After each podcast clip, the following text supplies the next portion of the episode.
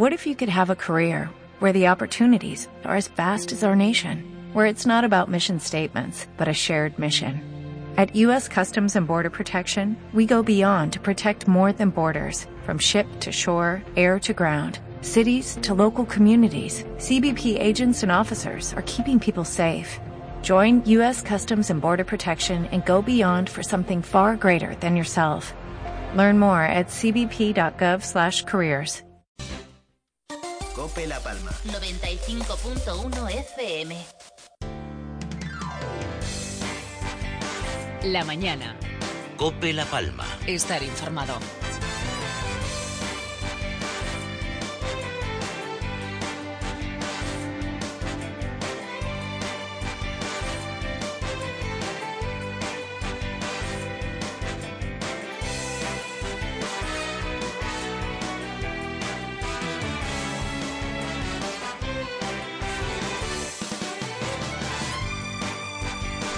¿Qué tal? Buenos días, 11 de la mañana, 6 minutitos. Sean bienvenidos a esta mañana de Cope La Palma. Esta mañana de viernes 31 de julio vamos a contarles desde ahora y hasta las 12 y 30, que hoy es viernes y vamos en formato hasta 12 y 30. Luego llega el espejo para las emisoras de Cope La Palma y Cope Tenerife a contarles la actualidad que genera la isla de La Palma en el día de hoy. Miren, nada nuevo, todo lo que les venimos contando casi en los últimos dos, tres meses.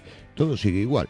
Es decir, tenemos lío con el agua, tenemos lío con el protocolo para el arranque del curso escolar, tenemos lío con el protocolo turístico, tenemos lío con el reparto de el dinero del superávit para los ayuntamientos y el acuerdo que llegue con el gobierno de España. Todo igual que hace dos, tres meses. Todo en el mismo punto de partida. Algunos pequeños avances, sí, pero muy pequeños. ¿eh? Los pasos son muy, muy cortos. Se van dando pasitos, pero muy, muy, muy cortos. Para mejorar el protocolo educativo, para implantar un protocolo turístico, para mejorar la situación de la sequía en la isla. Todos son pasos cortos, demasiado cortos. A estas alturas, demasiado cortos. Hay poca diligencia en algunos casos y poca valentía en otros tantos para tomar pasos importantes para el futuro, para tomar decisiones que sean contundentes de cara al futuro más inmediato. Es un poco ponerse de perfil, es un poco mirar a ver de qué manera podemos capear el temporal y podemos pasar esta situación de crisis, los turistas, los turísticos, los educativos, los agricultores, a ver de qué manera cada uno puede ir colocando aquí sus piezas en el tablero de ajedrez sin que se note mucho, sin que nadie vaya luego a decir nada de nosotros, sin que nadie vaya a tener en cuenta alguna de las decisiones que hayamos tomado. Hoy, por ejemplo, está en marcha una caravana de vehículos desde los Llanos de Aridane hasta Santa Cruz de la Palma. Reclaman túnel de trasvase ya en eh, esa reclamación que hace una parte del eh, sector eh, agrícola en la isla de La Palma.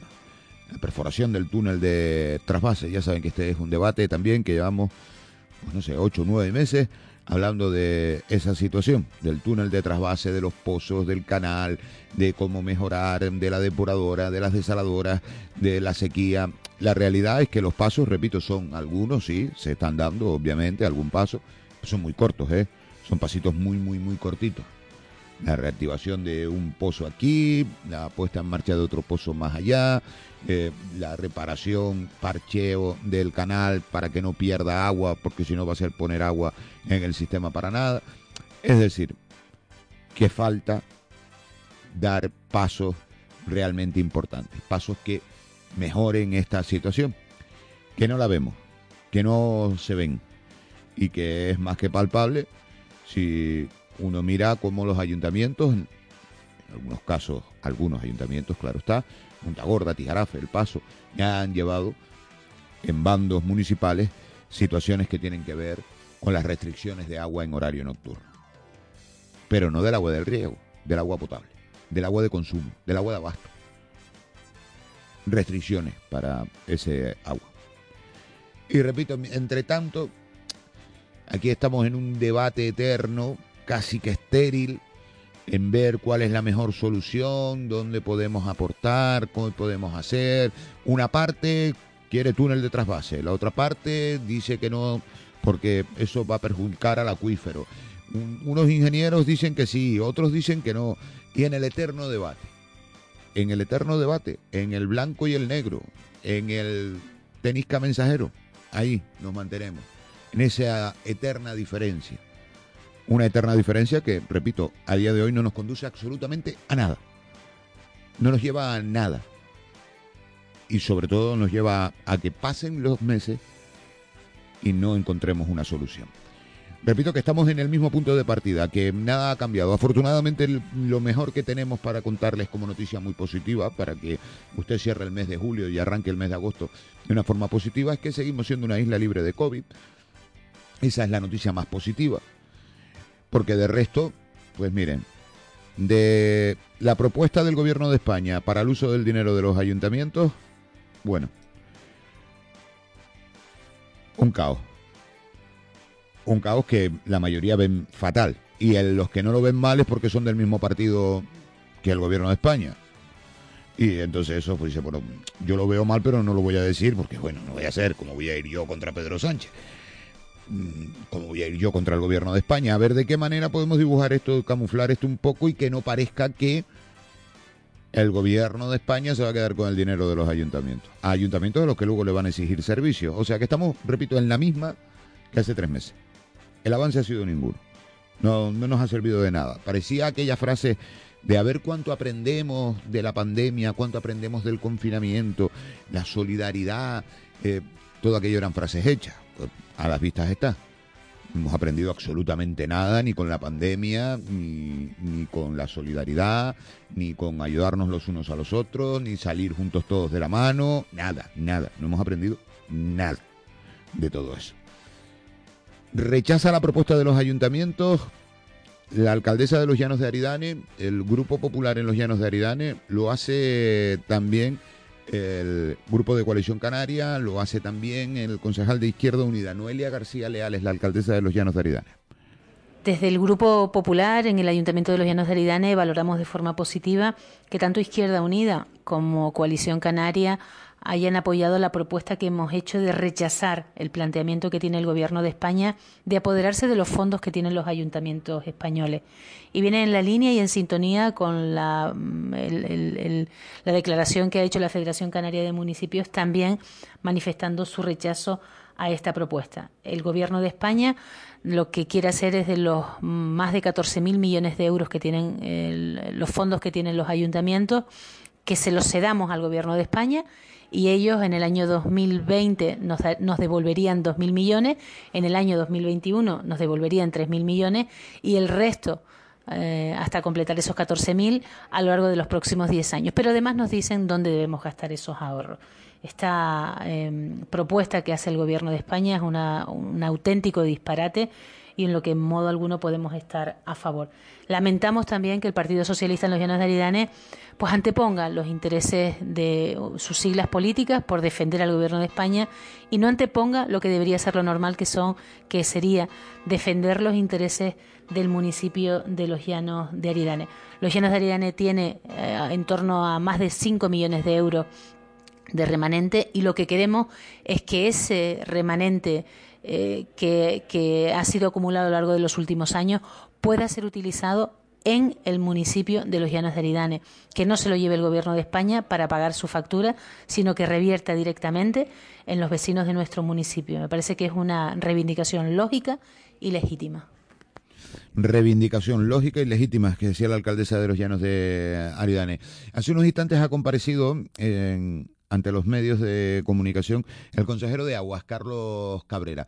En una extensa comparecencia eh, ha explicado por eh, más de 20 minutos acciones que está teniendo el Consejo Insular de Aguas, acciones que está poniendo en marcha el Consejo Insular de Aguas en la isla de La Palma, acciones para paliar la sequía.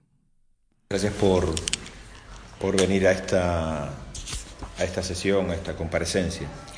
Bueno, voy a intentar hacer un, breve resumen de las eh, iniciativas que hemos puesto en marcha en este, en este año. de otros proyectos que, que no están cristalizados en este momento, pero que sí se está trabajando para en un futuro más o menos cercano poder disfrutar de, de los mismos. Y luego al final pues haré un análisis de la situación eh, de la sequía en la isla y fundamentalmente de, como ustedes me lo van a preguntar también, pues eh, la valoración que hago de la, del encuentro que, hoy algunas eh, personas, algunas entidades eh, han querido hacer, este, esta concentración de vehículos en la zona de, del valle y esta visita que nos hacen a, a Santa Cruz de la Palma. Cuando llegamos al Consejo Insular de, de, Agua, ¿qué nos encontramos? Nos encontramos una paralización total y absoluta.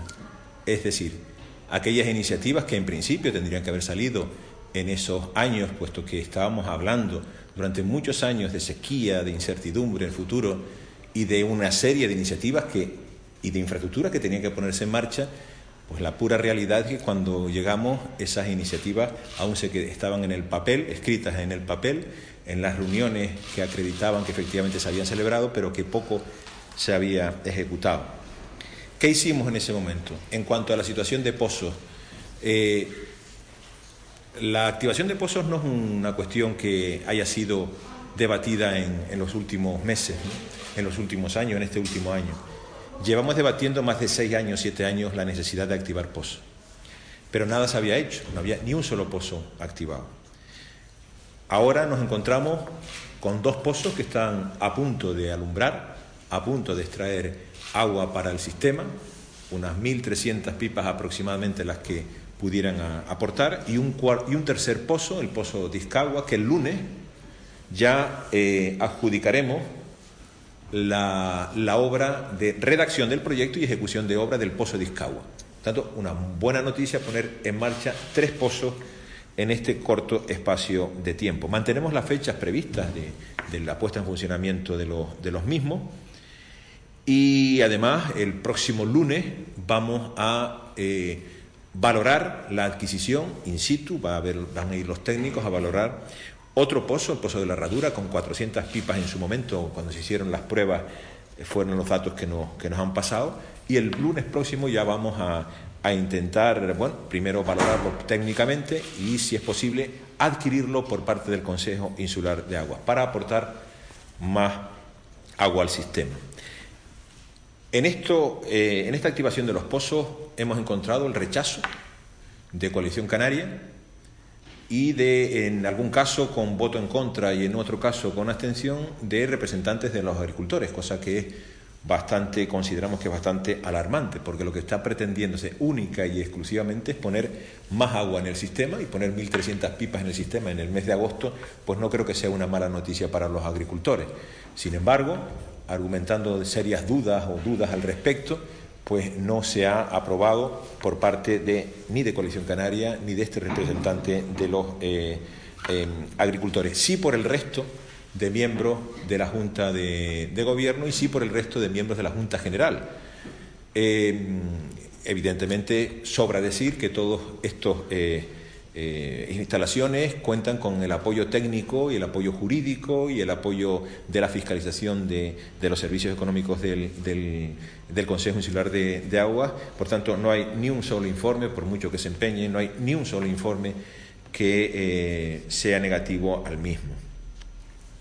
Luego nos encontramos con una situación bastante compleja en el canal LP1, el canal más importante que tenemos en la isla, de Barlovento a Foncaliente. Hay que tener en cuenta que es el transporte más importante que tenemos en la isla, que, recibe agua y que distribuye agua en los 81 kilómetros que tiene desde Barlovento hacia Foncaliente y nos encontramos con algo que todo el mundo suponía, pero nadie ponía sobre la mesa, que había unas pérdidas considerables y además entendíamos que había que poner sobre la mesa las cifras en las que estábamos manejando. Y por tanto, eh, tenemos que decir que desgraciadamente se pierde por este canal 2.320.000 pipas anuales. Esa es la cifra estimada, eh, pero muy cercana, seguro, a eh, la realidad. Eso es una muy mala noticia, un transporte muy antiguo que mm, por mucha agua que pongas, pues lógicamente tiene una parte, lógicamente me refiero por, por, por, la situación en la que se encuentra, tiene una parte que se va perdiendo en, durante esos 81 kilómetros. ¿Qué hemos hecho en este espacio de tiempo? Hasta cuando nosotros llegamos no había nada al respecto. Cuando eh, tomamos la, la, iniciativa o la gestión en el Consejo Insular de Agua, eh, decidimos hacer una intervención de emergencia que se está haciendo en este momento. Se está actuando y se está laminando en determinados puntos por importe en torno a 500.000 euros. Ya se ha encargado, ya se ha cerrado con eh, Trasatec eh, la optimización y monitorización del canal LP1 y la mejora del tramo Aduares Fuencaliente. ¿Esto qué significa? Que vamos a intervenir en monitorizar el el canal de tal manera que por intervalos podamos detectar las posibles fugas o los posibles usos irresponsables, que también lo hay, del canal LP1. ¿no? Nos va a permitir el control exhaustivo del, del, mismo. Y el próximo lunes ya se adjudicará, hay seis empresas que se, han, que se han presentado y el próximo lunes, como digo, se va a adjudicar el servicio de mantenimiento y reparación de los tres canales, LP1, LP2 y LP3, ya el lunes está adjudicado, con eh, seis personas que van a estar trabajando durante dos años prorrogables a cuatro años para el mantenimiento y el cuidado de estos canales. Es decir, tres actuaciones que se están ejecutando o que a partir de la próxima semana comienzan, se comienza a trabajar en, la, en las mismas, ¿no? Carlos Cabrera, luego le escuchamos un poco más al consejero de Aguas, porque repito, ha sido extensa la comparecencia esta mañana para explicar las acciones del eh, Consejo Insular de Agua, las que tiene en marcha, las que va a poner en marcha el eh, Consejo Insular de Agua. Abrimos la plataforma de WhatsApp 669 14 91 82. Abrimos ese contacto con los oyentes de la mañana de Cope La Palma. Estamos solo arrancando una mañana de viernes 31 de julio. La mañana. Cope La Palma. Estar informado. ¿Quieres escuchar Cope La Palma desde cualquier parte del mundo?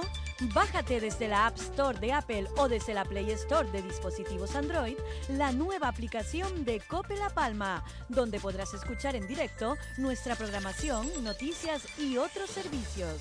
Cope La Palma ya tiene nueva aplicación para que estés conectado, estés donde estés. 95.1 FM. Cope La Palma. Yo con mi coche no me la juego. Comercial Pedro Brito Álvarez. Encontrará todo para su automóvil. Recambios originales y de primeras marcas. Complementos. Comercial Pedro Brito Álvarez. Estamos en la Avenida Marítima 60, en Santa Cruz de la Palma. Toma nota. Teléfono 922 41 29 04. Haz como yo. Comercial Pedro Brito Álvarez. La Palma la isla bonita, conocida por su belleza singular, fruto del verde de sus montes, el negro de sus volcanes y la pureza de sus cielos. Imagina que toda esa belleza y pureza pueda concentrarse en una sola gota de agua. Agua mineral natural de la Palma Manantial Barbusano. El agua bonita. Bueno, este es mi baño, ¿qué le parece, señora? Precioso, qué bien te lo dejaron los del baño barato, con tu mampara y todo para no salpicar. Y lo principal es ver los azulejos con el rejunte bien hecho. ¿Y esto aquí? Está el sifón, muchacho. El baño barato en Santa Cruz, en la calle Abenguareme 3 y en Los Llanos, en la calle La Rosa. Dese un salto, Cristiano. Qué suerte tenerte. 45 años con la ilusión del primer día.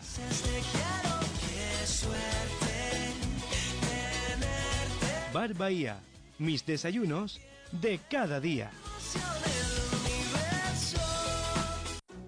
Volvemos juntos. Más de 6 millones de euros para apoyar a autónomos y empresas. Plan Volver La Palma. Cabildo de La Palma. Si quieres volver a la normalidad, poder reunirte con tus amigos y disfrutar como lo hacíamos, por favor, respeta las normas, usa la mascarilla y respeta el distanciamiento social. Es un mensaje de AEPA, Asociación de Empresarios, Profesionales y Autónomos de la Zona Comercial Abierta de Santa Cruz de la Palma. Gracias por tu colaboración. ¿Aún no te has enterado? En Agroisleña ampliamos la validez de nuestras ofertas Steel. Disfruta haciendo lo que más te gusta también en verano. Los mejores precios Steel hasta el 31 de julio. Podrás encontrarnos en calle Las Rosas, número 17, en Los Llanos de Aridane y en calle Villaflora, número 172, El Socorro, Breña Baja. Deja eso, vamos para la playa. Espérate, que me estoy apuntando a la Palma Rueda. Ah, pero hay festivalito este año. Claro, del 1 al 8 de agosto. Ah, ¿en dónde? En Los Llanos y en Santa Cruz. Está todo en la página de festivalito.com. Ah, pues apuntame a mí también. Pásame una fotito tuya, pero no de esa en plan metrosexual. No, de esas no tengo. La mañana. Cope La Palma. Estar informado.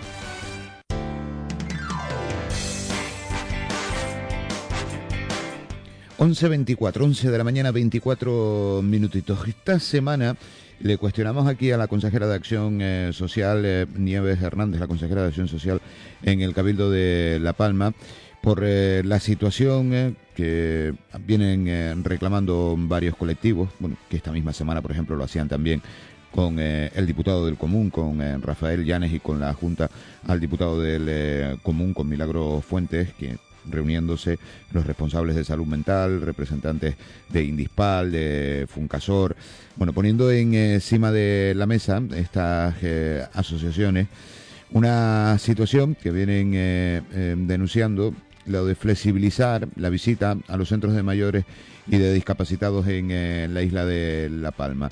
Eh, la consejera nos apuntaba que bueno que estaba ya el eh, decreto a punto de firmarse en el gobierno de Canarias, porque bueno hay que activar obviamente un, un protocolo. La situación en la que estamos no, no es sencillo. Miren, igual que les he contado aquí en alguna ocasión, que hay algunos protocolos que igual se lo podían haber currado un poquito más. O sea, después de estar tres meses hablando del protocolo turístico, que ahora no tengamos ningún protocolo turístico, pues deja un poquito de aquella manera a muchos. Eh, que el protocolo educativo para la vuelta a las clases, que nos cuenten ahora que, se van a reunir en mesas sectoriales en pleno mes de agosto y que los ayuntamientos estén mirando a ver de qué manera pueden eh, gestionar eh, la limpieza de los centros educativos cuando arranque el próximo curso en septiembre, es que septiembre es pasado mañana. ¿no?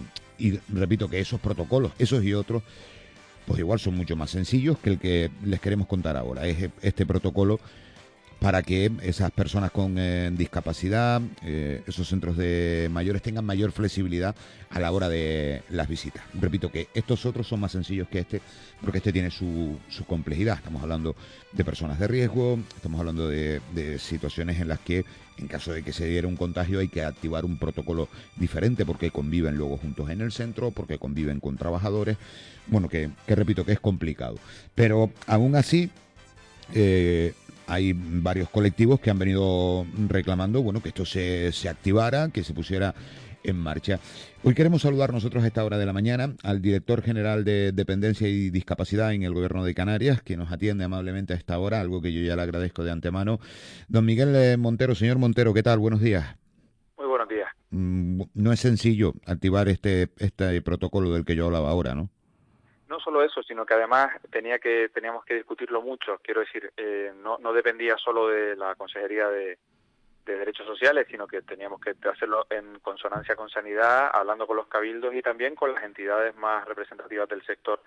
Eh, a nosotros un 25 de, de mayo, uno de los textos que fueron saliendo durante el estado de alarma de, los, de las órdenes ministeriales, de los textos legales, eh, decía, las comunidades autónomas deberán regular esto y, y, lo hicimos literalmente en cuatro días. El 29 de, de, mayo se puso a la firma y se hizo un boletín extraordinario de Canarias para sacar el 30 de mayo esa orden conjunta que regulaba pues las visitas, los reingresos a la gente que estuviera fuera, to, todo lo que tenía que ver con, con la famosa nueva normalidad. Pero había cosas que había que arreglar y, y, y fallos que luego incluso hemos ido detectando después. Lo que pasa es que, claro, aunque, aunque, era, aunque teníamos bien claro lo que había que cambiar, pues había que tener muy claro que por, por precaución y evitando problemas, teníamos que, cada coma, cada cosa que fuéramos a cambiar, teníamos que mirarla. Y encima nos coincidió el, cambio del equipo de, de, sanidad. Entonces, literalmente yo, yo me consta, porque, porque lo he hablado eh, con asociaciones y con, y con madres y padres de, de La Palma, que esto en concreto en La Palma ha generado mucho problema porque los recursos están concentrados, es decir, no no hay a lo mejor eh, variedad y están separados, sino que en un mismo recurso pues pues hay muchas casuísticas distintas, ¿no?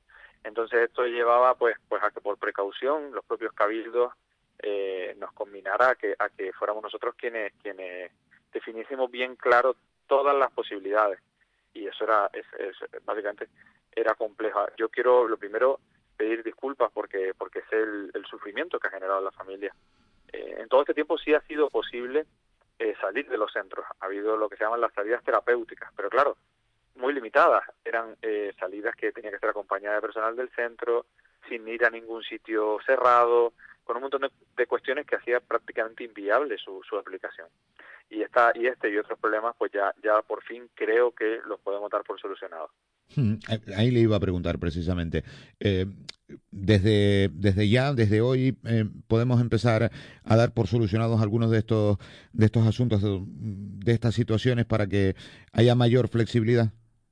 Sí, la orden es del, tiene fecha del 27 de julio y se publica hoy, por lo tanto es operativa desde hoy. La consejera, además de Derechos Sociales, pidió que el boletín, mandar una cosa al boletín tarda varios días porque digamos que hay cola en que se vayan publicando las cosas, pero pidió que se publicase antes de que acabase. El mes por la sencillísima razón de que, de que los propios centros tienen a lo mejor que cambiar alguna cosa de los protocolos que tienen y por lo tanto que tuvieran el fin de semana para que el lunes ya pudiéramos eh, entrar en la nueva normalidad famosa que se llama todo el mundo, ¿no?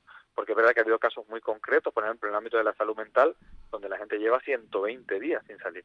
Eh, y, y- y había que afinar muchísimo. Entonces, en ese sentido, eh, yo creo que podemos darlo por solucionado, si bien, obviamente, si hace falta volver a cambiar algo, se vuelve a cambiar. Y no tardaremos tanto también, eso estoy seguro, porque ya tenemos engrasada la, la maquinaria. Y sobre todo, sobre todo, sobre todo, hacen su contrario. Como nadie sabe qué va a pasar, si en algún determinado hay que volver a cerrar, permítanme la expresión, a cal y canto, las residencias por seguridad, para que no pase lo que ha pasado en la Comunidad de Madrid o en, o en, o en Castilla-La Mancha o en Cataluña, pues lo haremos, porque, porque se trata de proteger a, la, a nuestra gente más vulnerable y por eso había que aplicar la máxima prudencia posible. Hay dos cosas que, que quiero cuestionarle. Una, primero, bueno, felicitarle porque le honra eso de pedir lo primero disculpas a los, eh, a los familiares, obviamente, que se han visto en una situación eh, complicada y eso eh, le honra como director general. Digo lo de pedir disculpas, que no está uno muy acostumbrado a decir, oye, mira, pues igual lo podíamos haber hecho antes, mm, lo hemos, hecho de la- de- lo hemos intentado hacer de la mejor manera posible. Igual, pues podíamos haberlo acelerado, igual hemos fallado también nosotros. Eso le honra, digo. No, pero bueno, que no debería ser, no debería ser una cosa no- eh, no- notoria, que sí, yo lo, yo lo asumo, o sea, me, me va en el cargo o debería verlo todo el mundo así, digo yo. Sí, sí, yo bueno. no tengo problema en, en reconocer que hemos tardado demasiado, generándole un sufrimiento a la familia innecesario. Mm, Bueno, ya le digo yo que no, que no, no es de, no es costumbre eso. Eh, y la otra situación que quería cuestionarle, me- nos contaba ahora que usted de alguna manera ha estado también en contacto con algunos de sus familiares. Supongo que también la desesperación, el otro día nos lo contaban aquí, la desesperación de, de algunos de sus familiares, bueno, pues hace que, que un día llamen a la consejera, que la consejera, pues mira, no sé, que, pues mira, este es el, llama al director o el director general y, y usted ha estado ahí en, de alguna manera también en contacto con ellos, ¿no?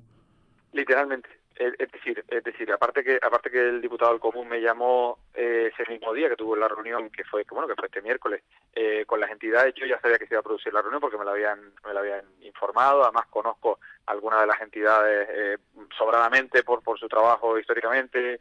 Indispal fue un caso que sí que no que no hay ninguna duda eh, de, de, de que- bueno de que lo hicieron con buen criterio. Me hubiese enca- porque claro no podía adelantar mucho más, pero el, el lunes ya estaba firmada la orden. Es decir, el lunes ya estaba firmado el, el- lo que había que cambiar. Eh, pero claro, pero pero hablando claro, no iba a salir publicado, entonces la reunión obviamente era lógico que se mantuviese. Y, y honestamente, ya habíamos hecho los cambios previos, 48 horas antes, pero pero era lógico que se produciese la reunión porque la situación era compleja. Nosotros, yo aparte de que intento eh, estar accesible a cualquiera y no me importa porque eh, es así, eh, que me llamen a mi teléfono y hablar con la gente. Incluso, honestamente, en este caso ya no se trataba de casos personales, de un caso concreto, de una madre concreta, sino se trataba de que eh, lo mismo que estaba pasando en La Palma estaba pasando en todas las islas, pero la situación de los recursos no era la misma. Es decir, yo quiero poner mucho énfasis en que eh, nosotros hemos aplicado, por ejemplo, ahora para, para un piso tutelado, la, o sea, le- prácticamente excepcionamos de todos los requisitos que le requerimos a una residencia. ¿Por qué? Porque un piso tutelado es un piso, es una casa, es una vivienda donde la gente tiene tiene su vida eh, normal. Y sale. ¿Cómo le vamos a decir a esta gente que esté 14 días aislada y que no? Eso es un disparate. Y, y, y hablando en plata, ya era un disparate el 29 de mayo, pero muy precavido. Hay otras comunidades autónomas que hicieron normativas incluso más restrictivas. Hay comunidades autónomas que tienen eh, documentos como este regulando estas historias de, de, de 20, 20 a 40 artículos casi y, y, y, y que no los han cambiado porque porque porque entienden que después de lo que ha pasado no había que mover una coma. Yo creo que hay que adaptar la realidad a cada a cada momento, ¿no? Y en ese sentido, el análisis concreto de la realidad concreta me llevaba a que hoy por hoy eh, teníamos que darle seguridad a las familias, teníamos que darle tranquilidad. Hay cosas que no hemos podido tocar, es decir, pernoctar en domicilio familiar es un riesgo innecesario. Si una persona está residenciada, se entiende que está residenciada, o sea, que su sitio, que su, que su vivienda es la residencia, eso no lo podemos cambiar. Eh, menores de 14 años, porque puede ser difícil mantener la distancia social y, es un, y a mí me genera eso eh, dolor, porque puede que haya alguien que no haya visto a su abuelo o a su abuela en cuatro meses, pero pero a lo mejor ese ese niño, esa niña, ese nieto no va a poder evitar tirarse a los brazos de su abuelo y y, es mejor que, que, eso esté limitado y evitar riesgos, ¿no? Ese tipo de cosas, cada cada coma, cada punto que hemos movido o que hemos dejado de la orden anterior se ha debatido y se ha discutido y nosotros en la consejería nuestra lo teníamos súper claro a mediados de junio lo que había que tocar pero, pero pero coincidió también el cambio en sanidad y había que mirar las cosas con mucho detalle ¿no? en ese sentido ya digo que si hay que volver a cambiarla se vuelve a cambiar pero estimamos que hemos avanzado muchísimo en darle esa tranquilidad esa seguridad a la familia. De hecho si hasta ahora era una visita a la semana de máximo una hora ahora hemos puesto se garantiza al menos una visita a la semana de una hora. Es decir que dependiendo del centro y dependiendo de las casuísticas puedan ser más. Porque porque claro porque nos pasaba que decía la gente oye eh, es que tenemos que elegir quién de la familia va y una vez a la semana pues oye eso hay que eso hay que tener claro que, que había que flexibilizarlo no en definitiva buscamos eh, atender a las distintas realidades que tenemos en, Canarias donde además en el ámbito de la discapacidad no se puede equiparar con mayores hay que romper esa idea de que una persona discapacitada es una persona aislada pues puede tener su vida eh, sus amigos y su pareja fuera de la residencia. Por lo tanto, hay que buscar una manera de, de, de darle solución a estas situaciones que se han generado en este tiempo, eh, que han sido complejas. Yo le voy a agradecer este rato aquí con, con nosotros y, y, las explicaciones en esta mañana de COPE. Que vaya muy bien el día, que tenga también un buen eh, fin de semana, muy amable. ¿eh? Muchísimas gracias, a ustedes siempre disposición. Gracias, muy amable. Miguel Montero Naranjo, que es el director general de Dependencia y Discapacidad del Gobierno de Canarias. Y repito lo de antes, ¿eh? Eh, este protocolo, por ejemplo, entendiendo perfectamente a las familias, entendiendo perfectamente en algún momento hasta la desesperación de los familiares, que es normal, entendible, se puede uno poner en la piel perfectamente. Pero este protocolo era más complicado que los otros. ¿eh? Este tenía, hay que ir más fino en este eh, protocolo y este régimen de visitas, hay que leer mucho más fino que en los otros protocolos de los que venimos nosotros aquí hablando, ¿eh? que yo está famoso la palabrita del protocolo. Bueno, pues de los otros, del turístico, del educativo, todo eso, este era, tenía más complejidad.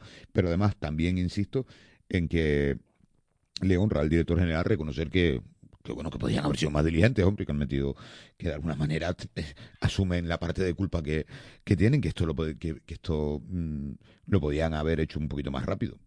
Está bien, o sea, sé que para muchos familiares que nos estén escuchando hasta ahora no les vale de nada la disculpa, pero bueno, mm, está bien que por lo menos alguien diga, oiga, mire, pues igual nos equivocamos, igual hemos tardado un mes más de lo que debíamos haber tardado, entre las cifras pues puede ser casi eso.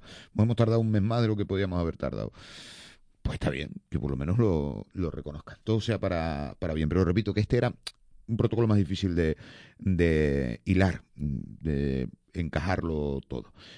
11.38 mensajes en la plataforma de WhatsApp. Buenos días. Eh, alegar es lo de los políticos. Pero este señor eh, que está alegando, ¿qué hizo cuando estaba en la oposición? Supongo que se refiere a las manifestaciones que escuchábamos antes de Carlos Cabrera. Dice, y si se sale el canal desde hace tanto tiempo, ¿qué realizaban los que estaban encargados del canal? Pregunta el oyente. Que cabeza para un caldo, dice. Está bien. No viene mal. Un caldo de pescado ahora. 11.39. La mañana. Cope La Palma. Estar informado. La Palma. La isla bonita, conocida por su belleza singular, fruto del verde de sus montes, el negro de sus volcanes y la pureza de sus cielos. Imagina que toda esa belleza y pureza pueda concentrarse en una sola gota de agua. Agua mineral natural de la Palma Manantial Barbusano. El agua bonita. Hija Carmendelia reformó el baño de arriba abajo en el baño barato. Con la crisis y los tipos de interés. Ella es casada y el único tipo de interés para ella que yo sepa es su marido. ¿Y la crisis? Otra vez, que lo compró todo en el baño barato. Y allí no hay crisis. Que hay buenos precios y buenas cosas accesibles para los bolsillos. chacho. Si hay crisis, no hay que bañarse en baños caros, sino en baños baratos. La misma palabra lo dice. Mira cómo lo sabe. El baño barato en Santa Cruz, en la calle Abenguareme 3 y en Los Llanos, en la calle La Rosa. Dese un salto, Cristiana. Bienvenido a la fibra de Verimax. A nuestra red propia de los cancajos y Fuencaliente sumamos los sauces. Contrata ya la mejor fibra al mejor precio y con la mejor atención al cliente. Infórmate ya en el 922-411-030 en nuestra web o en nuestras tiendas de Los Llanos y San Pedro. Verimax es Tu operador de internet en La Palma. ¿Todavía tienes dudas de qué coche comprar? En Cutillas te ayudamos a decidir y te asesoramos en tu compra. Diésel, gasolina, eléctrico. Ya puedes venir a verlos en nuestras exposiciones en Los Llanos de Aridane y cerca de Santa Cruz de la Palma, en el polígono industrial Los Guinchos en Breña Baja. Taller Cutilla. Diésel, gasolina, eléctrico. No lo dejes al azar. En Cutillas te ayudamos a decidir. En incendios forestales las brasas voladoras llegan a 2 kilómetros. ¿Estás preparado? Haz resistente tu casa con una zona de seguridad de 15 metros. Despeja la maleza, limpia de objetos, rodéate de verde con cultivos. Despejado, limpio y verde. ¿Estás preparado? Cabildo de La Palma. La mañana. Cope La Palma. Estar informado.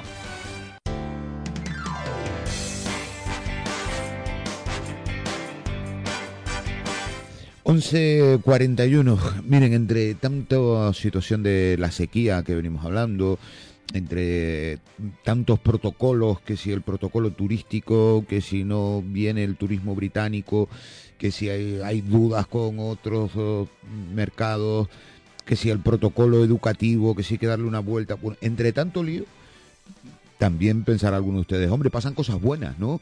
Cuenten también cosas buenas en la radio. Pues miren, vamos a acercarnos al sector agrícola eh, y acercarnos para contar cosas positivas, que también las hay. eh. Dentro de toda esta maraña que parece que no hay, que no pasa nada bueno, también pasan cosas buenas. Por ejemplo, esta semana, así a bote pronto, hemos visto cómo se creaba una asociación de productores de aguacate, en la que tiene una parte importante en la isla de La Palma. Bueno, no en vano La Palma es ahora mismo la isla con mayor producción de aguacate y se espera que además sea una producción creciente.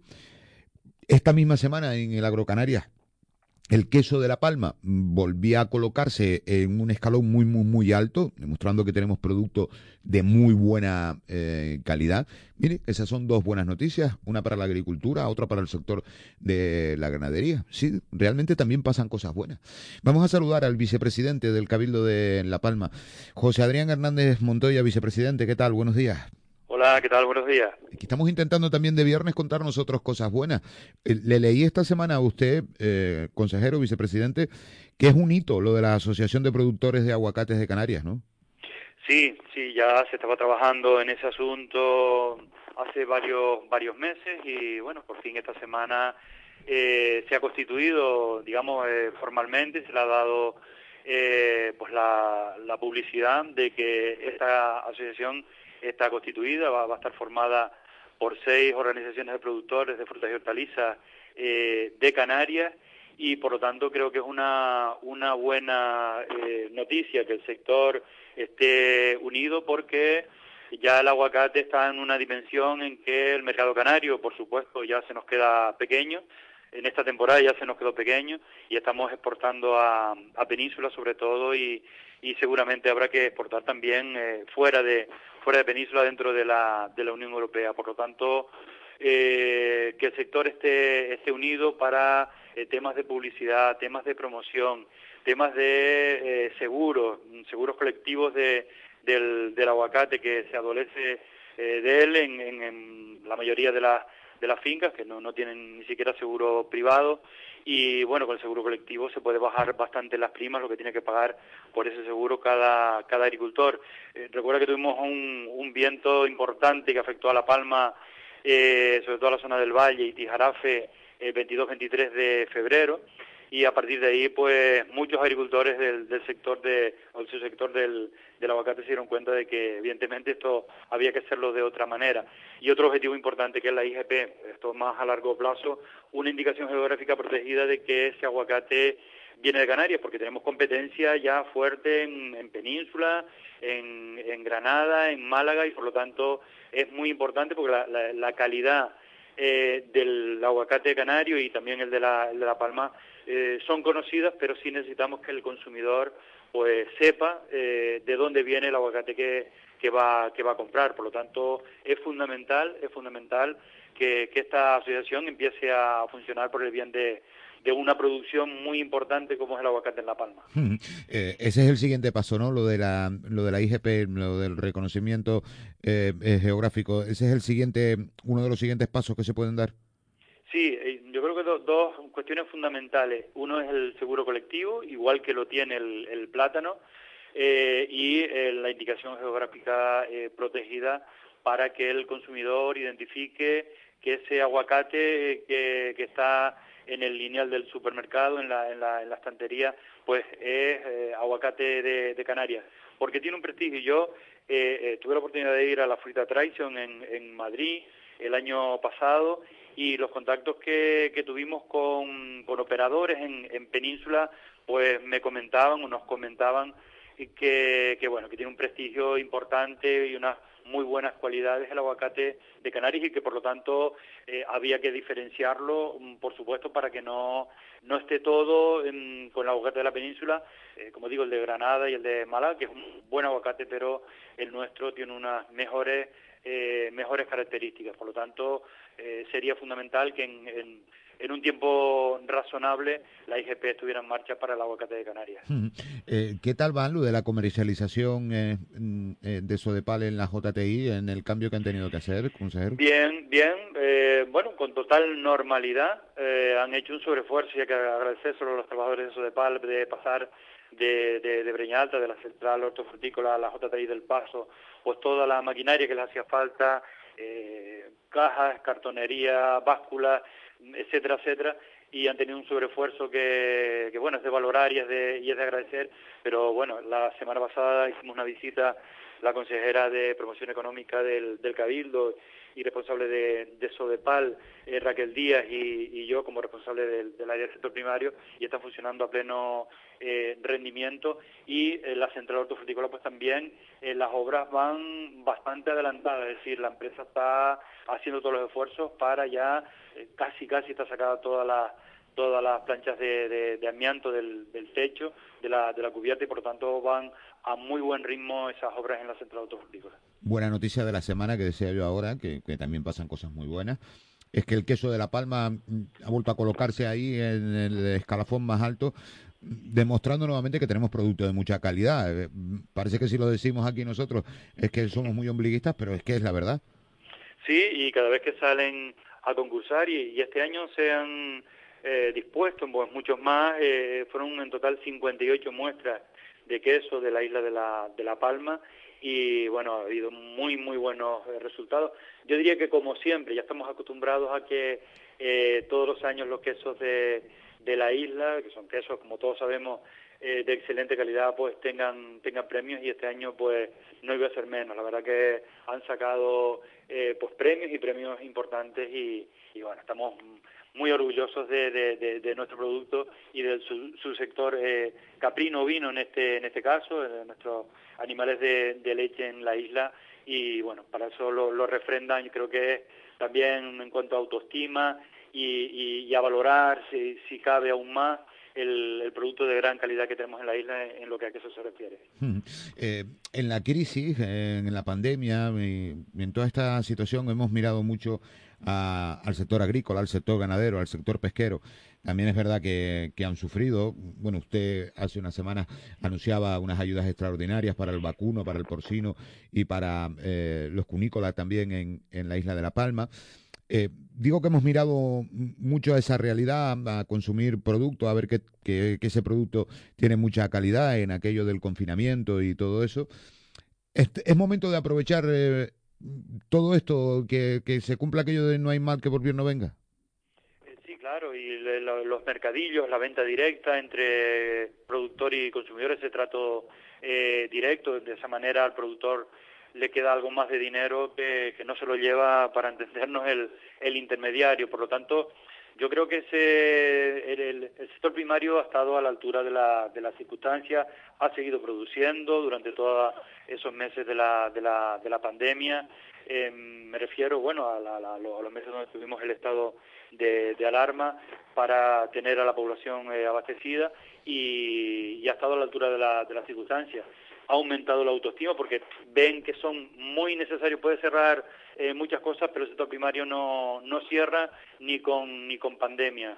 Eh, por lo tanto, esa autoestima yo creo que, que ha sido importante en, eso, en estos meses, pero no solamente de autoestima vive el sector primario, sino, eh, como bien decía, pues hemos mm, puesto en funcionamiento desde el Cabildo una serie de, de ayudas, aparte de las nueve convocatorias ordinarias que sacamos todos los años para ayudar al sector primario por importe de más de 500.000 euros, hemos sacado por importe de más de 600.000 euros, eh, pues tres ayudas, uno para el sector de caprino y ovino, otra para el sector del vacuno, eh, porcino y cunícola, también para flor cortada y próteas, y eh, esos son pues nueve ordinarias más tres extraordinarias, son 12 líneas de subvención al sector primario, y también lo vamos a hacer por subvención directa, eh, así nos lo ha aconsejado los, los servicios técnicos y jurídicos, eh, para las cofradías de pescadores, eh, en este caso la cofradía de Nuestra Señora del Carmen en Tazacorte y Nuestra Señora de las Nieves en Santa Cruz de la Palma, eh, y también para la agrupación de defensa sanitaria de apicultores de La Palma, para las abejas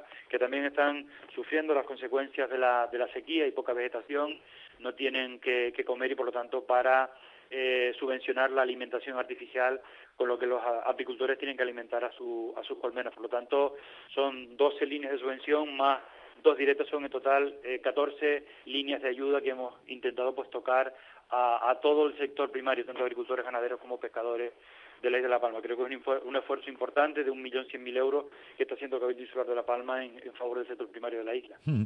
Y, y por ahí tendremos que enfocarnos. El otro día le escuché en el balance del año, eh, vicepresidente, le escuché lanzar un mensaje, obviamente optimista, mm, realista también con, con la que se nos viene por delante o con la que tenemos por delante, pero también sacando el lado positivo o mirando el lado positivo de, de lo que tenemos y de lo que podemos hacer sobre todo eh, focalizando también en que mm, podemos agarrarnos ahí al sector ganadero, al sector agrícola, para que tire del carro de la economía. Ahora que estamos hablando de, de tantos protocolos turísticos, de ver qué va a pasar con el sector turístico, ahora que, vemos que mm, cómo pueden quedar algunas instituciones con el dinero que tienen y, y la inversión que se puede hacer en, en obras o en infraestructura agarrarnos también a, a este sector que siempre nos ha llevado hacia adelante, porque no nos olvidemos, el sector agrícola, por ejemplo, y el plátano en particular, es el motor de, económico de la isla.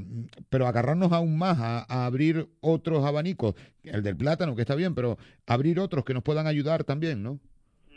Sí, por supuesto. el- los datos que, que tenemos, eh, yo, yo lo decía el, el otro día, en el último año, de junio a junio, de junio 2019 a junio 2020, en Canarias ha subido el paro un 29%, un 29%, mientras que en La Palma ha subido un 17%, es decir, 10 12 puntos menos que, en el resto de Canarias. Y eso ha sido porque el sector primario eh, ha estado ahí, incluso ha generado empleo en estos tres últimos eh, meses.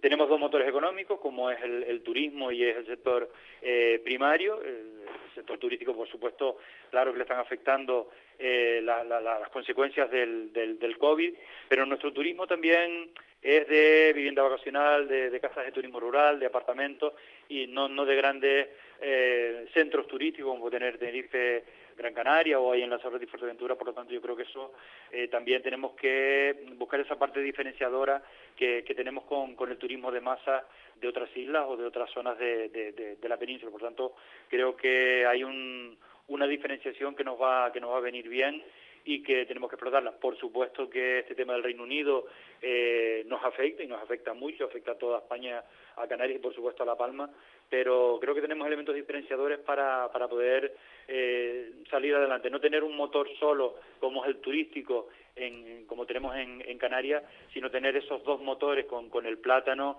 que, producimos y exportamos 141 millones de kilos de plátanos pues todos los años y el aguacate ahora estamos, eh, digamos, promocionando, por así decirlo, la, la pitaya, que es un cultivo muy interesante de cara, de cara a futuro, eh, con precios de mercado bastante importantes, que se adapta bien a, a, las condiciones climáticas y de suelo de la isla, que necesita muy, muy poca agua, un, eh, la cuarta parte del plátano o la mitad que el aguacate, eso es muy importante con, con los problemas de sequía que está padeciendo la, la, isla y por lo tanto creo que es un cultivo que viene a complementar pues la, la, la oferta eh, productiva de, de, subtropicales que tenemos en, la isla y que es muy, muy importante y de muy buena calidad. Hmm. Por eso decía yo que, que tenemos que, agarrarnos, mm, lógicamente sin olvidar lo del, lo del turismo, obviamente, ojalá que mejore y ojalá que tengamos pronto un protocolo y que se arregle lo del Reino Unido y, y que el mercado alemán no tenga ningún problema para el próximo invierno, pero de todas maneras tenemos que seguir agarraditos a, a nuestro pilar más fuerte, que es el, el agrícola, en este caso el, el eh, plátano, en la lucha que hay que hacer ahora para ver cómo es el reparto después de, de la política agraria común, de, de, lo que se ha aprobado en Europa, cómo va a ser finalmente el, el reparto para los próximos años. Bueno, que tenemos mucha brega que dar, ¿eh? Sí, esto es, esto es un no parar, más en el sector eh, primario siempre hay espadas de Mocles eh, ahí pendientes, eh, o sea, siempre encima y que nosotros pues tenemos que ir eh, pues poco a poco en el día en el día a día y hemos estado pues en contacto con la consejería de del gobierno de Canarias pues bastante preocupados por por la eh, por supuesto la política eh, agraria pues común que esos esos acuerdos que, que se tienen en, en Europa que se están materializando pues a nivel global pues no salimos mal parados porque en, en, en euros eh, corrientes pues de 47.500 millones de euros que teníamos, pues eh, se ha conseguido para España 47.682, tengo la cifra por aquí, 162 millones más, pero bueno, a nosotros realmente lo que nos interesa mm, quizás aún más es el POSEI, pues tenemos el, mm. el, el plátano y, y, ahora pues empiezan a regularse los, eh, los reglamentos que, que, que, tendremos para el mes de, de octubre y que pues parece que está acordado también como región ultraperiférica, ahí ha forzado pues España, Francia, Portugal que tienen regiones ultraperiféricas para por lo menos, por lo menos eh, mantener la eh, cuantía de las subvenciones que está recibiendo el sector primario en las islas. Hmm. Concluyo, vicepresidente, no va a ser fácil lo que viene por delante, lo que vamos a tener por delante o lo que tenemos ya por delante, no va a ser fácil para acabar el año. El 21 ya dicen los economistas que va a ser pues muy muy complejo. Sí. Eh, pero bueno, si, si nos mantenemos firmes en algunos de estos pilares de los que hemos hablado usted y yo aquí ahora, ¿no? De, del plátano, de potenciar otros cultivos, de tirar para adelante con eh, eh, el ganado o con la ganadería en la isla, más lo que nos llegue del turismo, podemos pasándolo mal, porque tiene esto pinta de que lo va a pasar mal todo el país, que no vamos a ser nosotros solos o toda Europa en general. Eh, pasando así un poquito de aquella manera, ¿tenemos motivo para, para ser eh, optimistas, un poquito optimistas, por lo menos para ver un poco de luz? Sí, aunque es muy, muy complicado la situación económica que, se nos avecina, o sea que ya estamos sufriendo y, y padeciendo. La negociación europea ha ido bien, los 750.000 millones, de los cuales los 140.000 millones vienen para, para España en, en transferencias, es decir, en ayuda y, y en préstamos también a un muy bajo interés, con condiciones muy, muy favorables pero bueno, tenemos que hacer todos esfuerzos, las instituciones, el empresariado, los trabajadores, todos vamos a tener que hacer un, gran esfuerzo. Yo soy optimista, eh, por supuesto, pero, pero nos va a costar, nos va a costar porque eh, hemos parado la economía durante tres, cuatro meses y eso por lo tanto pues, va a tener una, una consecuencia para este año, para durante todo el año. Esperemos que la situación sanitaria pues mejore en, en, en toda, en toda España, en toda Europa. Eh, eh, pongamos en marcha pues pues toda la economía eh, nuevamente y en el año 2021, 2021 aunque sea eh, complicado ya iniciemos esa fase de recuperación económica que todos deseamos. Y por lo tanto hay que tener la, la fortaleza para, para y la capacidad de trabajo para poder conseguirlo eh, ya digo en 2021 poder estar ya en una fase ascendente de recuperación económica Vicepresidente José Adrián Hernández Montoya, le agradezco yo este rato aquí con, con nosotros en esta mañana de, de viernes. Que vaya muy bien el día, muy amable como siempre. Bien, pues muchas Muchas gracias y un saludo para todos los oyentes de Cope La Palma. Gracias, muy amable. José Adrián Hernández Montoya, que es vicepresidente en el Cabildo de La Palma, ya saben, y consejero además de ganadería, de agricultura y de pesca en el eh, Cabildo Palmero. Estamos, mm, nada, en segundos, buscando la actualización de la información con el boletín de las 12 del eh, mediodía. Luego regresamos, hoy es viernes, tenemos reflexión de José Tomás Rodríguez de Paz, luego tenemos que escuchar un poco más al consejero de Aguas, a Carlos Cabrera, haciendo un balance también de la concentración de esta mañana, de la caravana de esta mañana, reivindicando túnel de trasvase ya. Ahora, el boletín de las 12, volvemos.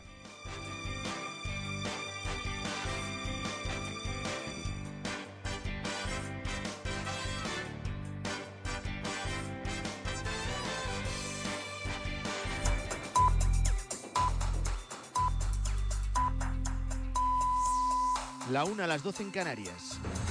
Con Antonio Herray, la última hora en mediodía. Cope, estar informado.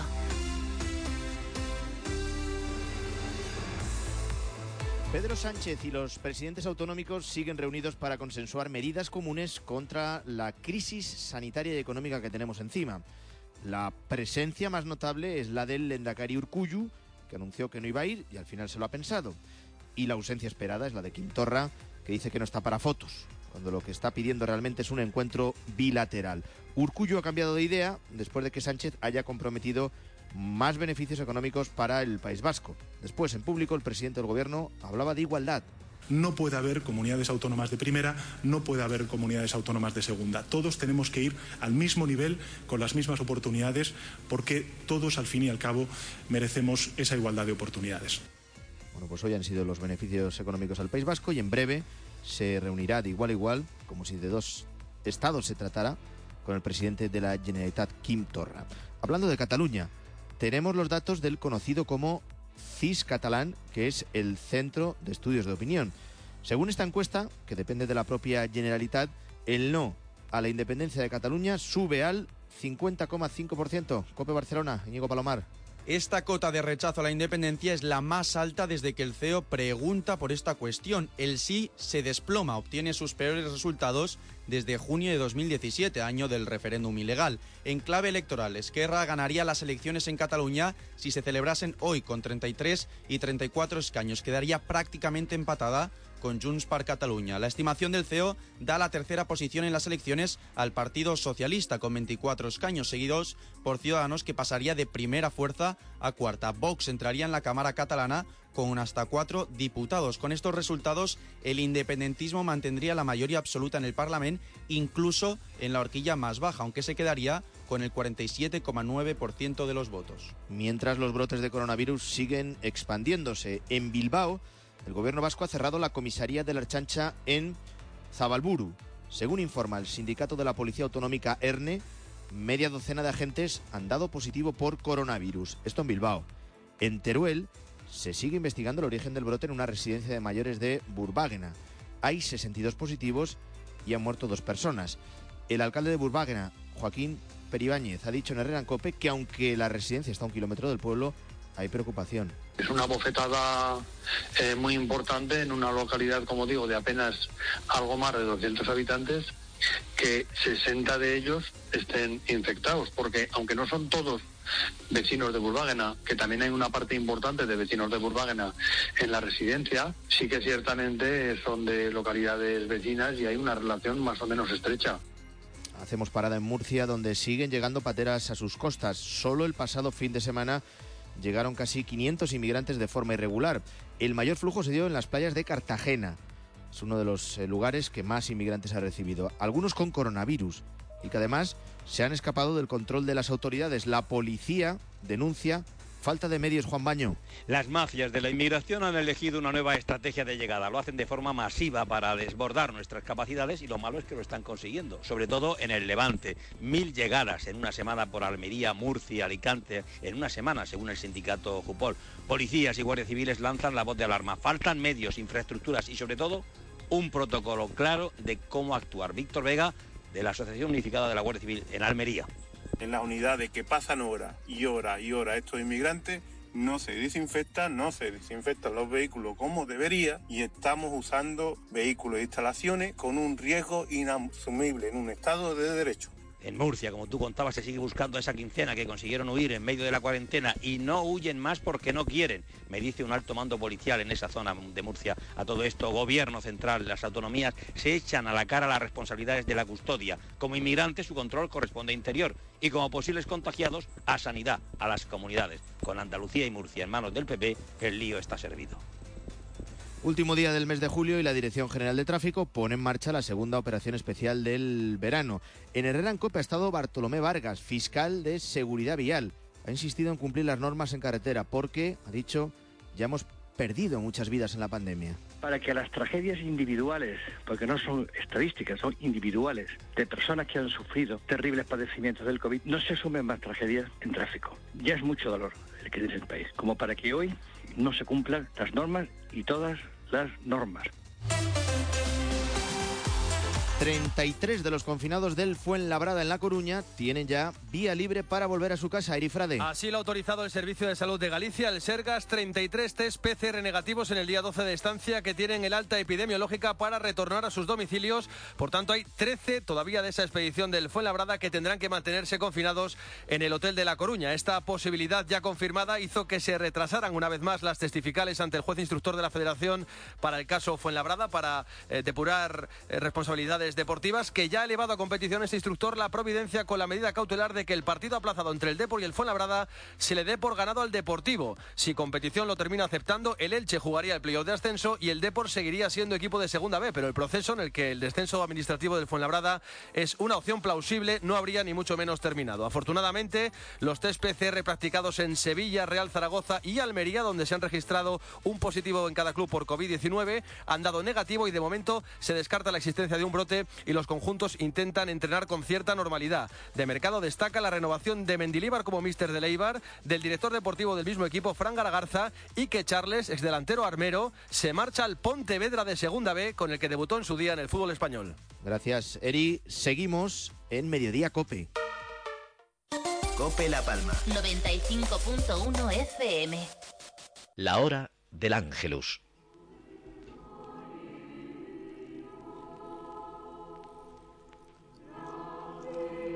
El ángel del Señor anunció a María y concibió por obra del Espíritu Santo. Dios te salve María, llena eres de gracia, el Señor es contigo, bendita tú entre todas las mujeres, y bendito el fruto de tu vientre, Jesús.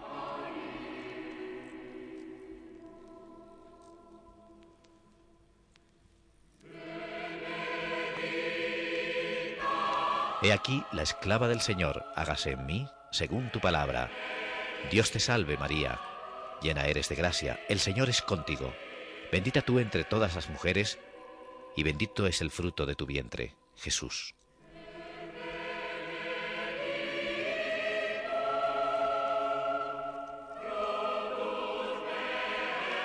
Y el Verbo se hizo carne, y habitó entre nosotros. Dios te salve María, llena eres de gracia, el Señor es contigo, bendita tú entre las mujeres, y bendito es el fruto de tu vientre, Jesús. Ruega por nosotros, Santa Madre de Dios.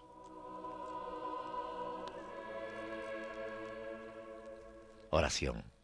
Derrama tu gracia, Señor, en nuestros corazones, para que aquellos que hemos conocido por el anuncio del ángel la encarnación de tu Hijo Jesús, por su pasión, muerte y resurrección, lleguemos a vivir la gloria eterna. Por Jesucristo nuestro Señor. Amén.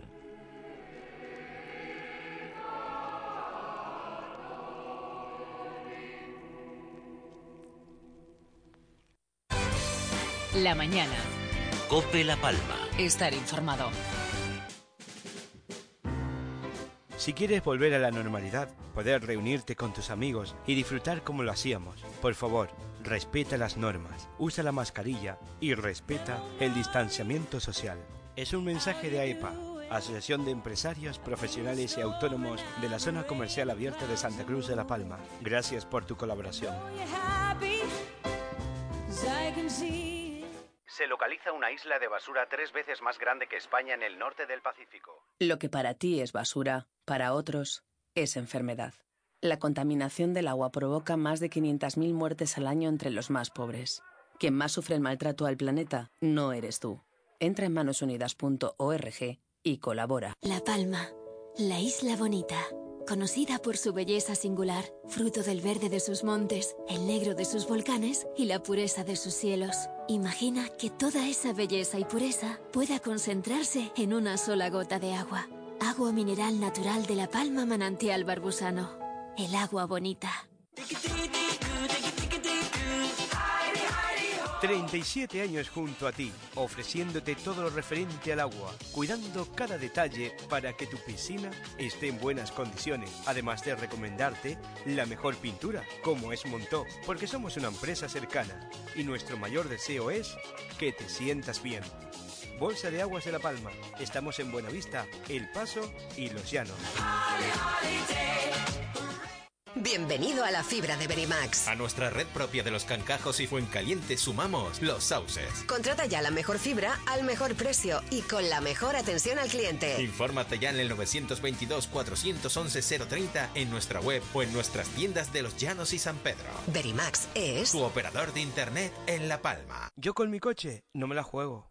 Comercial Pedro Brito Álvarez. Encontrará todo para su automóvil.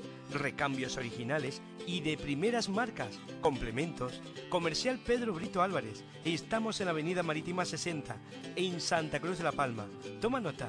Teléfono 922 41 29 04. Haz como yo. Comercial Pedro Brito Álvarez. Si te vas de fiesta, te lleva un taxi. Radio Taxi La Palma. No te la juegues. 922 18 13 96. Radio Taxi La Palma. Si te vas de fiesta, te lleva y te trae a casa un buen amigo. 922 18 13 96. Radio Taxi La Palma. Piensa en ti, piensa en los tuyos. Césped 10, árboles 10, setos 10, terraza 10. ¡Madre mía! Esto es un jardín perfecto Steel. Y el tuyo, para tu jardín más perfecto, cuenta con Steel. Ahora con las mejores ofertas. Disfrútalas en... Agroisleña. Estamos en calle Las Rosas número 17, Los Llanos de Aridane y calle Villaflora número 172, El Socorro, Breña Baja. Deja eso, vamos para la playa. Espérate, que me estoy apuntando a la Palma Rueda. Ah, pero hay festivalito este año. Claro, del 1 al 8 de agosto. Ah, ¿en dónde? En Los Llanos y en Santa Cruz. Está todo en la página de festivalito.com. Ah, pues apuntame a mí también. Pásame una fotito tuya, pero no de esa en plan metrosexual. No, de esas no tengo. La mañana. Cope La Palma. Estar informado.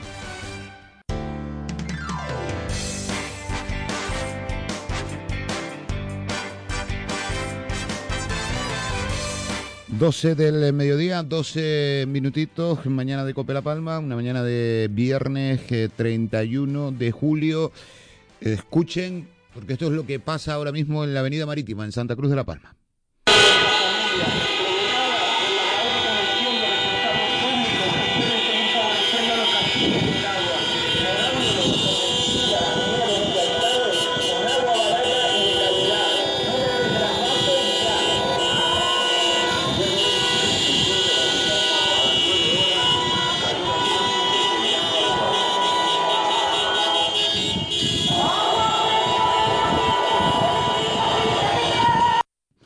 Pues esa es la situación de la Avenida Marítima en la capital Palmera. Ha llegado la caravana mm, de vehículos eh, que se manifiestan en, la jornada de hoy por el túnel de trasvase ya y eh, han colapsado la principal arteria en eh, Santa Cruz de La Palma, han colapsado la avenida marítima. Hace aproximadamente una hora hablaba de esta manifestación el consejero de Aguas en el Cabildo de La Palma, Carlos Cabrera y del encuentro eh, que se está produciendo en, la zona del Valle, encuentro una manifestación eh, con, vehículos. Eh, evidentemente yo respeto, como no podía ser de otra manera, las manifestaciones de cada cual. De hecho, realizamos una jornada en las que, bueno, con algunos altibajos y con cuestiones que a mí me parece que se salen de tono, pues eh, allí se pudo expresar cada uno como, como, quería, unos a favor y otros en contra. Esta es una manifestación a favor de, una propuesta del, del, túnel que, como digo, técnicamente no encuentra el respaldo de todos, sino de una parte, pero lo más importante es que ellos son libres de, permanecer en esa, en esa idea de, la perforación del túnel de, de trasvase, que creo que poco a poco desde el punto de vista técnico va cayendo y va cayendo de peso porque, porque es muy compleja, muy complicada y no tiene el 100% de, de las propuestas técnicas favorables. Y eh, lo que sí tengo que decir es que evidentemente hay también colectivos políticos que, mm, que, sean, que, que, están aprovechando pues, esta situación para un poco más de bulla, para, bueno, para crear incertidumbre, para crear conflicto, para crear enfrentamiento. Yo creo que es un error, eh, no la manifestación en sí, porque cada uno puede, eh, como digo, manifestarse como estime oportuno y expresarse como quiera, pero me parece que eh, la oposición en este, en este cabildo, en el Consejo Insular, pues son también impulsores, porque dan una de cal y otra de arena, están y no están, quieren estar y no están, quieren estar en todos sitios al mismo tiempo no estar en ninguno. Y es un tema bastante complicado. Lo que es cierto es que es verdad que detrás de esa movilización, pues de, que nace de un pues, movimiento ciudadano, pues que, que, yo alabo, porque todos los movimientos eh, ciudadanos me parecen que, que deben ser eh, eh, alabados los, los, que van en, en, en, la buena onda, evidentemente, pero lo que no comparto en absoluto es la politización que se está eh, realizando de, de estos eh, encuentros, de estas eh, manifestaciones y demás, fundamentalmente por parte de Coalición Canaria, que es la que se están cargando algunos miembros, porque a mí me consta de otros miembros de Coalición Canaria que no comparten en absoluto nuestra postura. Hay, hay incluso miembros de Coalición Canaria que en algunos órganos mm, de algunas reuniones que hemos mantenido han manifestado con claridad que no comparten la postura de negarse permanentemente a estas iniciativas por parte de Coalición Canaria, miembros de Coalición Canaria, que lo han hecho público a las personas que han estado presentes en, en, esa, en esas reuniones, por tanto no es toda Coalición Canaria, pero sí una parte importante de Coalición Canaria que lo que buscan única y exclusivamente con esto es crear pues esa bulla, ese conflicto con el, con el grupo de gobierno. Yo vuelvo a reiterar lo que hemos dicho desde el primer día. En este tema tenemos que estar juntos, todas las fuerzas políticas y todos los colectivos. Los colectivos agrícolas, evidentemente, las comunidades de regantes, todos los que tengan algo que ver con el, con el agua. Y la mano la sigo tendiendo. Evidentemente hay cosas que no puedo pasar por alto, pero eh, el, el, diálogo y la negociación siempre va, va, va, a estar presente en mi actividad política, siempre lo ha estado y lo seguirá estando. Pero lamento profundamente que eh, algunos se dediquen fundamentalmente a politizar este, este asunto cuando lo que tendrían que estar es aportando iniciativas que desconozco cuáles han sido a lo largo de, esto, de este año. Pues a esta hora de la mañana, 12.16 minutos, en la avenida marítima de Santa Cruz de la Palma, el tramo que comprende Avenida de los Indianos, Avenida Marítima, intersección con Avenida del Puente y casi hasta la altura del Barranco de las Nieves, eh, todo ese tramo de una de las principales o la principal arteria de Santa Cruz de la Palma está colapsado totalmente con eh, estos vehículos y a partir de ahora pues van a comenzar también eh, eh, situaciones mmm, con problemas, es decir, para la circulación del servicio público, para la circulación de guaguas, de taxi, toda esa situación, porque, insisto, a esta hora de la mañana la Avenida Marítima está completamente colapsada en eh, Santa Cruz de La Palma. 12, 17, estamos terminando julio de aquella manera. Vamos a la reflexión de José Tomás Rodríguez de Paz. Comienza nuestro espacio para las reflexiones constructivas por José Tomás Rodríguez de Paz. Un soplo de aire fresco en una mañana calurosa. José Tomás Rodríguez de Paz, buenos días. Buenos días, Miguel Ángel. Pues estoy esperando un soplo de aire fresco, ¿eh? en una mañana de calor, de manifestación, de colapso en las calles, de declaraciones. Hazme reflexionar con algo que sea un soplo de aire fresco. Aire fresco será a lo largo de agosto, por si nos viene caluroso, es cuando más lo vamos a necesitar. Hoy que es viernes yo creo que enseguida pasará esa tormenta calurosa y acalorada para, para poder refrescarnos. Entonces quizás vamos a hablar de lo que se nos vaya ocurriendo. Está bien eso, de lo que se nos vaya ocurriendo. Se nos va ocurriendo, a mí por ejemplo se me va ocurriendo, ¿tú qué barruntas que, que vamos a tener de aquí a final de año? Digo porque estamos a medio año Y esta semana, yo le explicaba ahora a los oyentes aquí, que esta semana hemos hablado nosotros aquí de que no hay protocolo turístico, de que el protocolo educativo es de aquella manera. Hace un rato nos atendía el director general de Dependencia y Discapacidad del Gobierno de Canarias para el protocolo de visitas a discapacitados y personas mayores en los centros. Han tardado, lo reconocía el director, no lo digo yo, han tardado mm, más tiempo del que hubiera sido necesario. Y la cosa se ha prolongado y hay pacientes eh, discapacitados, por ejemplo, que han estado 90 días sin poder ver a sus familiares. Eh, estamos viendo como lo del agua y lo de la sequía va más. Y repito, todo esto a medio año, ¿eh? De aquí a final de año, ¿tú qué barrunta? Pues lo que hemos seguramente en alguna otra reflexión de algún otro viernes, ¿no? hay cosas a las que no nos podemos anticipar. Hay cosas, es lógico que en ciertos momentos haya miedos, pero los miedos no nos deben paralizar. Por lo tanto, ante cualquier nueva realidad, ante cualquier nueva situación, lo que debemos priorizar en cuanto a los esfuerzos que tenemos que obligación de, del que tenga la gobernanza, ya sea en la empresa privada, ya sea en la familia, ya sea en, las instituciones es anticiparse. Es decir, hay una nueva realidad, un nuevo diagnóstico e inmediatamente poner a todos, digamos, los comités expertos, digamos, en el caso de las instituciones, los propios funcionarios que están trabajando y que hacen informes técnicos, a ser cada vez más anticiparse, ser más, digamos, más creativos o, y creativos saliéndose de la caja, que es donde a veces nos posicionamos. Estamos metidos en una forma de pensamiento o vertical o horizontal, pero no nos salimos de esa caja y hay que salirse.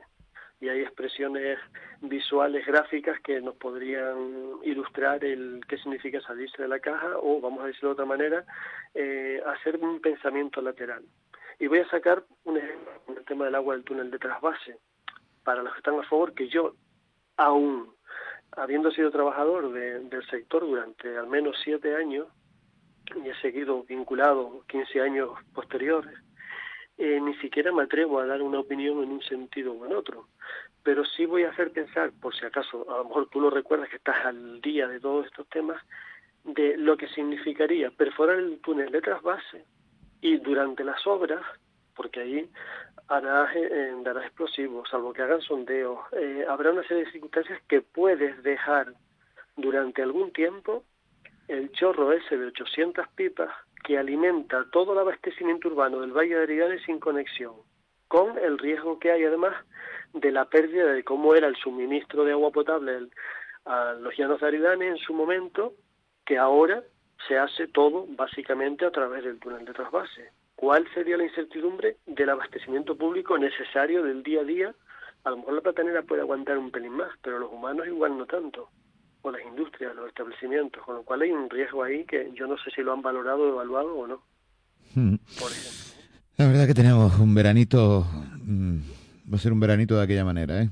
Porque vamos a tener vamos a tener de todo, a la crisis económica, a la crisis sanitaria, a la crisis hídrica, parece que no salimos de una crisis para entrar en otra y, que esto tiene pinta de que cada vez va a ir a más, porque no terminamos de atajar ningún frente. Repito lo de esta mañana, eh, ya sé que es viernes y que igual nos gustaba más marcharnos con un mensaje más positivo, pero claro, es que esta mañana me apunté por aquí que no hay protocolo turístico, que no hay protocolo, o el, o el que hay, mm, parece no convencer a nadie, protocolo educativo, que el eh, protocolo famoso para los discapacitados eh, en residencias y para las personas mayores ha tardado dos meses en ponerse en marcha y todavía no se ha puesto en marcha, que se pone en marcha a partir del lunes. Que parece que no tenemos una hoja de ruta que deje contentos a todos y que convenza a todos en la sequía eh, que el modelo económico de este archipiélago se tambalea porque el turismo parece que, va a tener muchos problemas o los tiene ya. no sé, tengo por aquí apuntado y todo lo que tengo apuntado es en negativo. Lo de ver hoy la botella medio llena me está costando, pero bueno, habrá que hacer un esfuerzo para el fin de semana, para verla medio llena. Eh, José Tomás, un abrazo fuerte, buen fin de semana, buen verano, ¿vale? Venga, Muchas gracias, Miguel Ángel, y a todos. Que disfrutemos lo que se pueda. Lo que se pueda. Un abrazo fuerte. Gracias, José Tomás.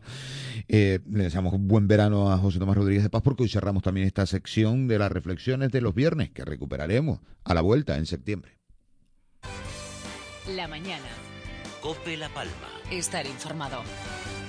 Fieles a nuestro compromiso de ser mejores cada día, Spar La Palma te invita a conocer nuestro nuevo Spar San Francisco, más moderno, cómodo y funcional, y con nuevas secciones como los platos que se llevan, Kitsu Oriental y Grill by Spar La Palma, pensados y creados para ti. Así que ya sabes, ven al nuevo Spar San Francisco. Te esperamos. El agua es un bien preciado y escaso. Cuídalo. Esto es un mensaje de Bolsa de Aguas de La Palma. Fierro te invita a conocer la nueva colección Primavera-Verano Sia Home Fashion. Déjate seducir por las nuevas tendencias en decoración del hogar. Colores frescos y texturas suaves. Fierro Muebles. Nuevo espacio Sia Home Fashion para la isla de La Palma. Papá, yo solo tengo 3 euros. Pues yo 10. Mira, yo quiero ese chiquitito. No, papá, mamá ha dicho que es grande. Elijas el que elijas, siempre hay un Nissan seminuevo que encaja para ti, con precios irrepetibles y una financiación a tu medida desde 3 euros al día. Con las garantías de Nissan, para esta ocasión, elige bien tu coche de ocasión. Taller Cutillas, en Breña Baja, en los llanos de Aridane y en todas las carreteras de la isla de La Palma. Si quieres volver a la normalidad, poder reunirte con tus amigos y disfrutar como lo hacíamos, por favor, respeta las normas, usa la mascarilla y respeta el distanciamiento social. Es un mensaje de AEPA, Asociación de Empresarios, Profesionales y Autónomos de la Zona Comercial Abierta de Santa Cruz de La Palma. Gracias por tu colaboración.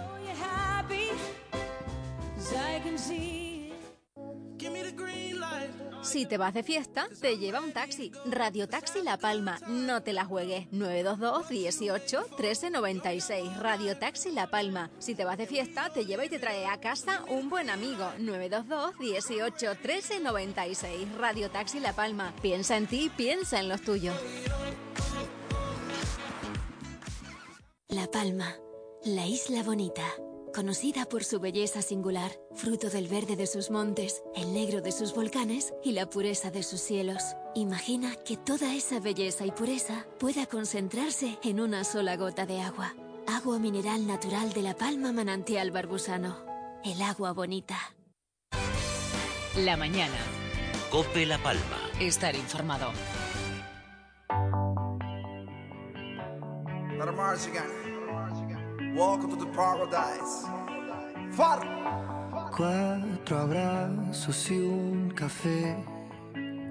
Apenas me desperté y al mirarte recordé que ya todo lo encontré en tu mano, en mi mano, de todo escapamos juntos, ver el sol caer. Vamos pa la playa, pa curarte el alma. Cierra la pantalla, abre la medalla.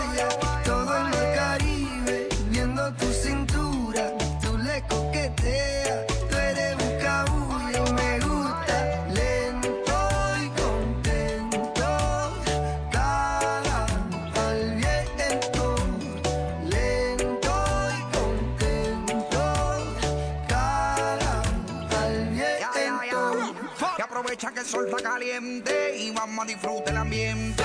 Vamos a meternos el agua para que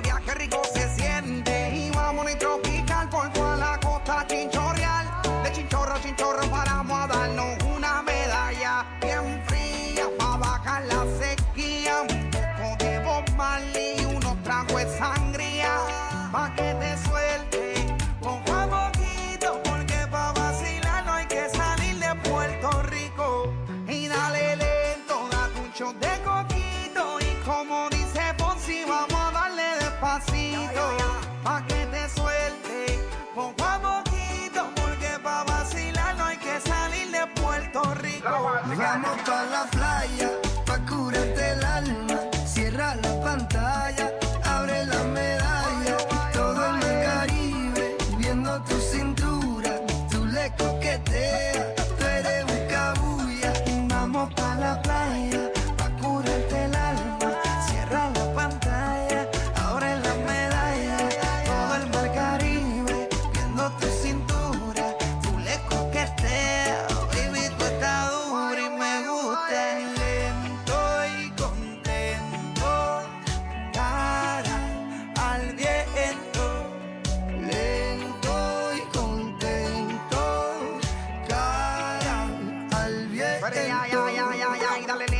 meterle violento. Te puse reggaetón para que me baje ese cuerpo. Métele hasta abajo, está duro ese movimiento. El único testigo que tenemos aquí es el viento. Y dale, métele cintura, mátame con tu hermosura. Mira cómo me frontea porque sabe que está dura. Calma mi vida con calma, que nada hace falta.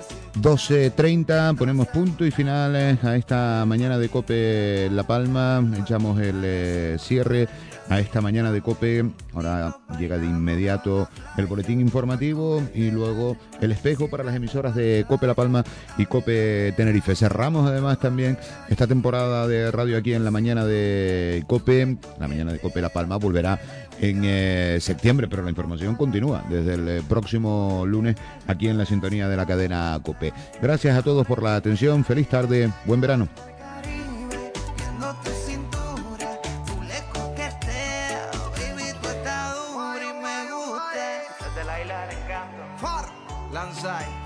Pedro Noriega. Eh, será Sánchez quien supervise el reparto de los fondos de la Unión Europea. Así se lo ha hecho saber a las comunidades en esta cita a la que finalmente sí ha acudido el presidente Íñigo Urcullo, el